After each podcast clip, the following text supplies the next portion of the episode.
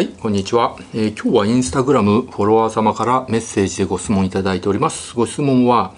賃貸と持ち家だったらどっちが得ですか？というご質問です。まあこれね、昔からよくある論争ですね。賃貸持ち家論争っていうもので、まあ、どっちが得かとか、まあ、これ本当にね人によって言うことがね全然違うんです。まあ、持ち家賃貸まあそれもねマンション一戸建てがあってマンションも、まあ、賃貸マンション分譲マンションもあって、まあ、一戸建てもあれですよね。賃貸の一戸建てとかもあるんですけど、まあ、ざっくり賃貸と、えー、持ち家どっちがえー、得か損かどっちがいいかっていうことについてですね僕の意見をお話しさせていただこうと思うんですけど、まあ、結論から言いますと僕はあの賃貸派ですね。もう僕個人の意見としては賃貸派です。ただ僕の身内僕の周りの人間は持ち家大好きな人ばっかりなんで、まあ、結果的にですねまあ家がたくさんあるんですけれどその持ち家に住んじゃってるんですけど、まあ、もしね僕個人の位置で、えー、家をね住む家を探すってなると僕は絶対え賃貸で。えー、選ぶ派なんですよただまあ僕個人のね意見がま通らないんで、まあ、こういう結果になってるんですけどで、まあ、視聴者の皆さんにも、まあ、賃貸の方がいいんではないかっていうことをですねお勧めしようと思います。で仮に僕にですね賃貸持ち家どっちがいいですかって相談してくる人がいたら僕はね必ずでね賃貸の方がいいんじゃないっていうふうに賃貸を押すっていうことが、え、多いです。でまあ僕個人の意見としてはですね僕は家っていうのはその必要最小限のものがあればいいって思ってるのもあるんですよ。うん、これも本当に人によってね意見違うし別にね必要最小限以上のものがあっても持ち家賃貸とか関係ないんですけど僕はまあ、普段はね、まあ、仕事してるわけですよ、まあ、クリニックとかいろんなところでで家にいる時間っていうのは基本家で、まあ、デスクワークしてるか家でネットやって遊んでるかのどっちかなんですよ。だからネットができればいいんですよ。YouTube 見れてネットフリックスできてネットサーフィンできてっていうのをね DMM 見てとかね、えーと、ニコ生見てとかね。まあそれができればいいかなって思ってて。あとはなんかなんですかよくねお金持ちの発想としてはさなんか豪華ななんですか広いソファーにゆったり座ってさ広いお家でホームシアターでのんびりしたりとかあとねでかいお風呂ねで作ってそこでゆったり風呂入ってでホームサウナとかやってねあと筋トレ好きな人だったらホームジムってやってねすごいマシンを並べたりとかねあと広い庭で何ですかゴルフの練習するとかあとね友達とかいっぱい呼んでホームパーティー、えー、バーベキューやったりとかね、まあ、そういうの好きな人はですねあのお金持ちでそういうのが好きな人は持ち家買っちゃえばいいと思うんですよね。うん、もうお金をですねどんどんあの使ってくれればいいと思うんですけど僕そういうの全然興味なくてそうなんですよ最小限のことができればいいと思ってるし別にサウナだってあのゴールドジムでね筋トレしてそこのサウナで全然十分だし家でお風呂入るでももう僕お風呂ほんと15分で済ましちゃう派なんで 別にゆったりお風呂に入るとかないしゆったり広いソファーとかもね全然必要ないんですよ。ホームジムだってもうバーベルとダンベルとベンチとあとぶら下がるところがあればそれだけで僕は済んじゃってもっとしっかり筋トレしたかったらゴールドジムに行けばいいだけなので、まあ、ということで僕にとっては家はね最小限のことができればいいっていう考えだっていうのもあるから僕は、えー何ですか賃貸派っていうのもあるんですけれどまあこれ僕個人の意見だからあの聞き流してくれればいいんですけどじゃあ僕個人のことは置いといてもう一般的なねお話をねさせていただこうと思いますね。じゃあ例えばね持ち家派とあと賃貸派の人がいて持ち家派の人のですね持論としてはよくあるのが、まあ、土地が残りますよと、うん、それが資産になりますよと。あと子供に残してあげることができますよとか。あとは年を取って高齢者になった時に賃貸で貸してくれないことがありますよ。だから今のうちに一戸建てを買った方がいいですよって持ち家の方がいいですよっていう人は多いです。あとは家を買う時とか借りる時、まあ、不動産屋とかあとは住宅の販売会社とか、まあ、大抵のところは持ち家を進めてきます。それは何でかっていうとえー、賃貸を紹介するよりも持ち家を買わせた方が圧倒的に手数料がたくさん入ってきて商売してる側は儲かるからです。なので売る側は持ち家のメリットばっかり言ってで賃貸のデメリットばっかり言ってなるべくお客さんに持ち家を買わせようとするんですけどそれに騙されてはいけませんよっていう話をね、えー、させていただこうと思います。で持ち家と賃貸どっちがいいかっていうとこれもちろんね前提条件っていうのもあります。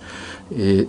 ー、の持ち家を買うにしてもねその物件の種類もあります。えー、との土地のねあの首都圏に住むとかあと郊外に住むとかそういうのでも全然条件違ってくるしあと家族構成とかあと今後の展望、まあ、子供が何人いて子供がね、えー、ずっと一緒に自分らと住むのかあるいはもう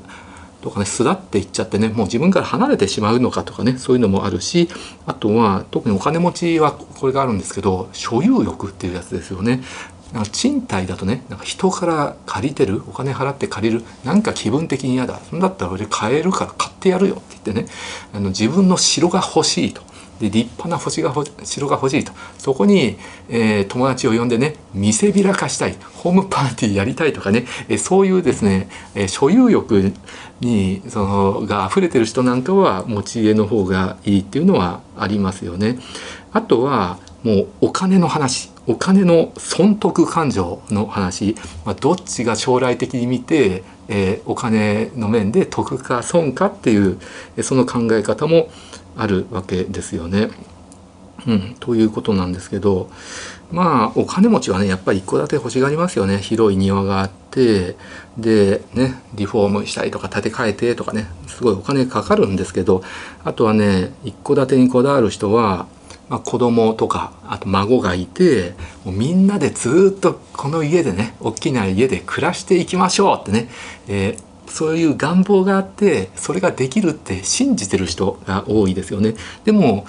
えー、結果的にですね子供を巣立ってしまって都会の方に行ってしまったりとか、まあ、別のところに行ったりとかあるいは結婚してですね全然違うね、あのー、旦那さんの方に行ってしまったりとかして最初は家族5人とか6人とか7人とか大勢で住んでてそうするとね家族7人用の大きなお家を建てて住んでたんだけど結局みんな巣立ってしまって老夫婦2人で暮らすとかあるいはもう独居老人になって1人で暮らすとかですね、え、そういうこともあると、まあ、そういうふうになるとねまあだったら最初から分譲にしとけばよかったな。こんなでかい家買ってもね、えー、最初7人で住んでたのは最初の5年だけだったなって、えー、1人で住むあのおじいさんおばあさんとかもいるっていう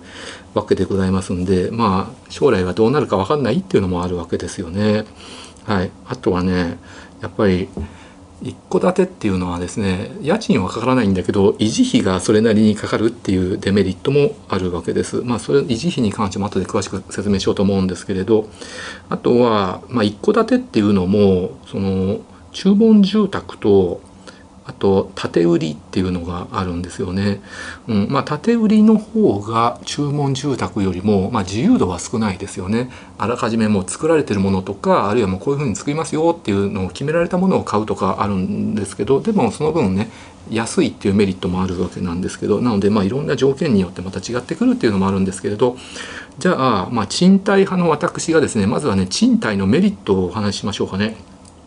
じゃ賃貸のメリットとしてはまず引っ越しが多い人は絶対賃貸じゃないといけませんよね。当然。一戸建て買うってことはそこにずっと縛られるっていうことになってしまいます。はい、なので、まあ、仕事の都合転勤が多いとかあるいは今は田舎で働いてるけど将来は都会で働きたいって思ってるとか今は都会で働いてるんだけどもうあのもうすぐ定年で、えー、あとはもう田舎でのんびり暮らしたいとかですねもう引っ越し前提で暮らすんだったらこれはもう絶対賃貸じゃないといけないっていうことになります。あとはまあ、自然災害があった場合これはね賃貸の方が絶対有利ですよね例えば、えー、高いお金払ってあるいはローン組んで持ち家を買って建ててで、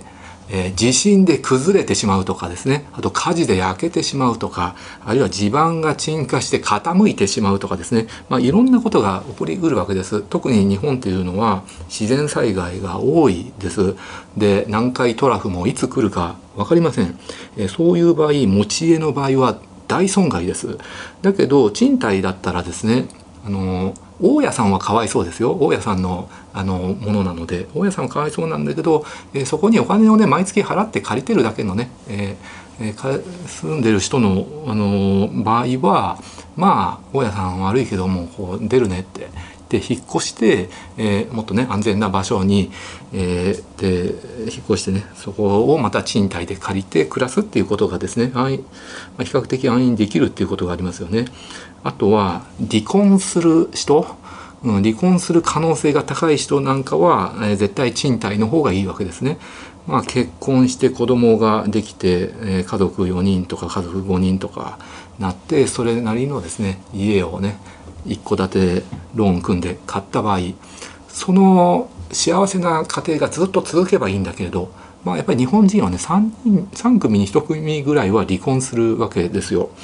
で結構富裕層の人で離婚する人っていうのも多いわけなんですよね。なのでもし離婚した場合、まあ、多くの場合はその家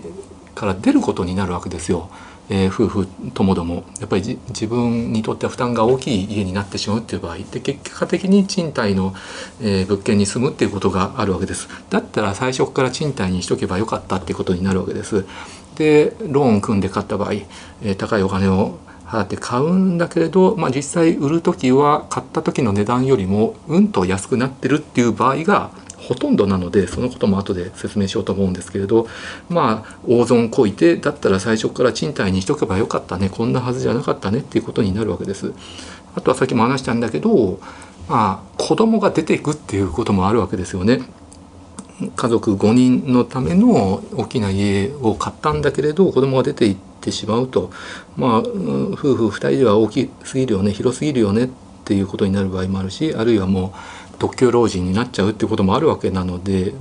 まあそれを考えるとですねあの最初から賃貸にしておいてあるいはでその後ですね子供が巣立っていったらあのその人数相応の家にまた引っ越してそこで賃貸で借りればいいってこともそっちの方が得になるわけですよね。やっぱり大きい家の方がね高いし、はいえーとあとはご近所トラブルがあった場合これもですねもうどうしても引っ越したいっていうことあると思うんですよね。あの例えば隣の家にさすごいうるさい家族とかたちの悪い人とか引っ越してきたら嫌じゃないですか絡んできたりとかもうこう引っ越したいなっていう時に一軒家買ってしまったらですねなかなかそこからね引っ越すことできないんですよ引っ越してそれ売ってまた新しい物件を買ったり借りたりすると大損こくことになるんで、まあ、その土地に縛られてしまうわけですよね持ち家だったらねはい。でなんだけれどそれでもね不動産屋とかあと住宅の販売の会社のセールスマンとお話ししてると、まあ、大抵その賃貸だったら家賃毎月払わないといけないですねってこれすごいお金かかるんですよと、まあ、例えば月10万円家賃払ってたとしたら1年間で120万円なんですよね。でこれは30年間そこに住み続けるんだったら30年で3600万円え、払わないといけないんです。でこれがもし、え、持ち家だった場合、まあ、同じじゃあ3600万円で家を買ったとしましょうと。で30年後にその家の売値が1000万円だったら、えー、3600万円マイナス1000万円で2600万円？2600万円で30年間住めたことになるんですしかも1000万円の、ね、価値のものがここに残ってるわけですってこれどう考えても、えー、持ち家の方が得ですよってね、まあ、そういうセールストークされることがあるんだけどあのこれに騙されちゃいけないと思うんですよね。確かになんか1,000万円あの得してるように感じるんですけどやっぱり持ち家の場合って別に家賃家賃と比較するだけじゃなくてね持ち家には持ち家のですねやっぱり維持費っていうのがかかるわけです。でその維持費は多くの場合賃貸だったらかからないわけですよね。で維持費ってどういうものがあるかっていうとまあ例えば何ですか、えー、修繕費とかですね。あとあれ、ね、固定資産税かかりますよね。あとは、えーとまあ、ローンだったら金利がかかるわけなんですけど、まあ、今住宅ローンの金利かなり低いわけですけどねあとは、まあ、火災保険とか地震保険とかやっぱり保険料も毎月だいぶかかるわけですよね。うん、でしかもその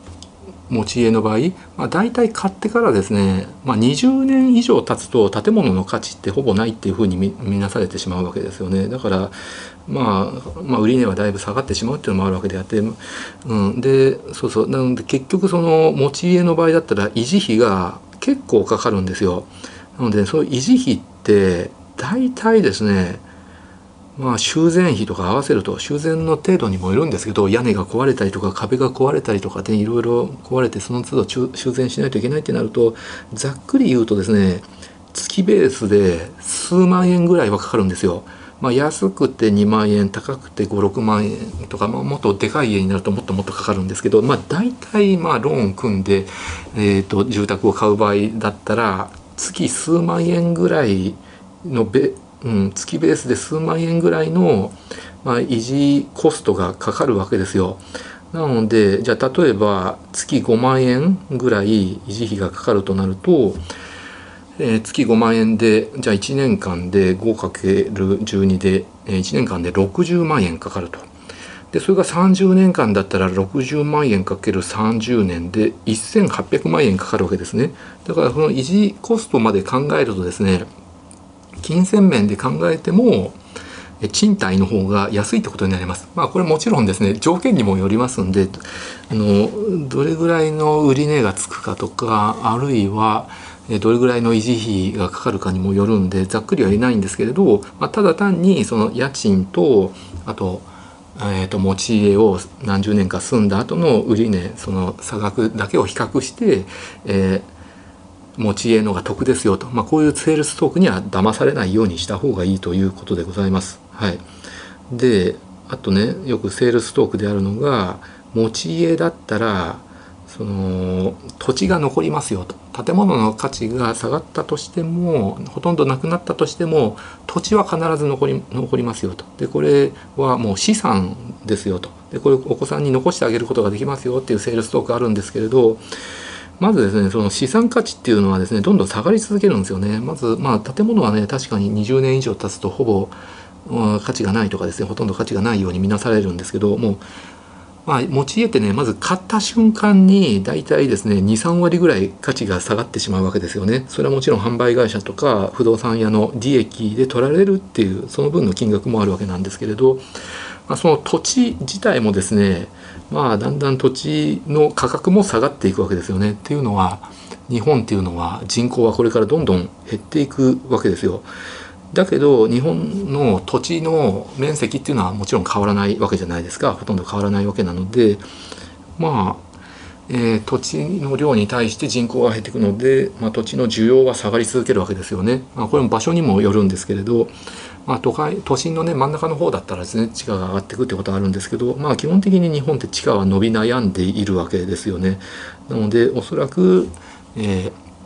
ーね、マイホームを買う人のそこの土地は、まあ、下がってい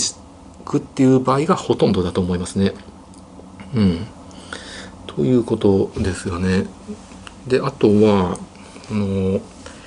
まあ、ローンを組んで買うっていう場合がほとんどだと思うんですけれど一部の大金持ちを除いてねローンを組んで家を買って返済できなくなる可能性っていうのもあるわけです。まあ、よくその仕事をクビになったとか収入がなくなったとかあとまあ会社が倒産したとかあと病気になって働けないとかそういうリスクもあってローン組んでマイホームを買った人がローン返せなくなって自己破産するっていうケースはすごく多いわけです。なので、まあ、そういうリスクも抱えてるっていうことを頭の中に入れた上で家を買わないといけないっていうわけです。で賃貸だったらもちろんそういう心配はないわけですよね。はいという感じでそうですよねあとまあ引っ越せないとかねあと近くに変な施設ができて騒がしくなるとかね、太陽の光がね入ってきにくくなるとか景観が悪くなるとかね引っ越したくなるってこととかねいろいろあると思うんだけど持ち家だったらそこに縛られてしまうっていうことになってしまいますよね。うん、そういう感じでまあ昔だったらマイホームを買うとね男として一人前だって、え、家を買いたがる人多かったと思うんですけどまあ昔だったらね土地の値段が上がるとかでねそういう夢もあったけど、まあ、今の世の中だったら、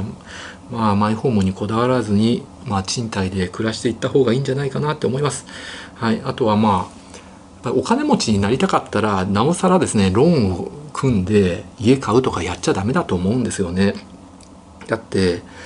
労働をして得られる収入とあと投資によって得られる収入これは投資によって得られる収入の方が、えー、長い目で見て大きいってことはもうこれ歴史が証明してるわけですね。まあ、ピケティもそう言ってるわけです。なので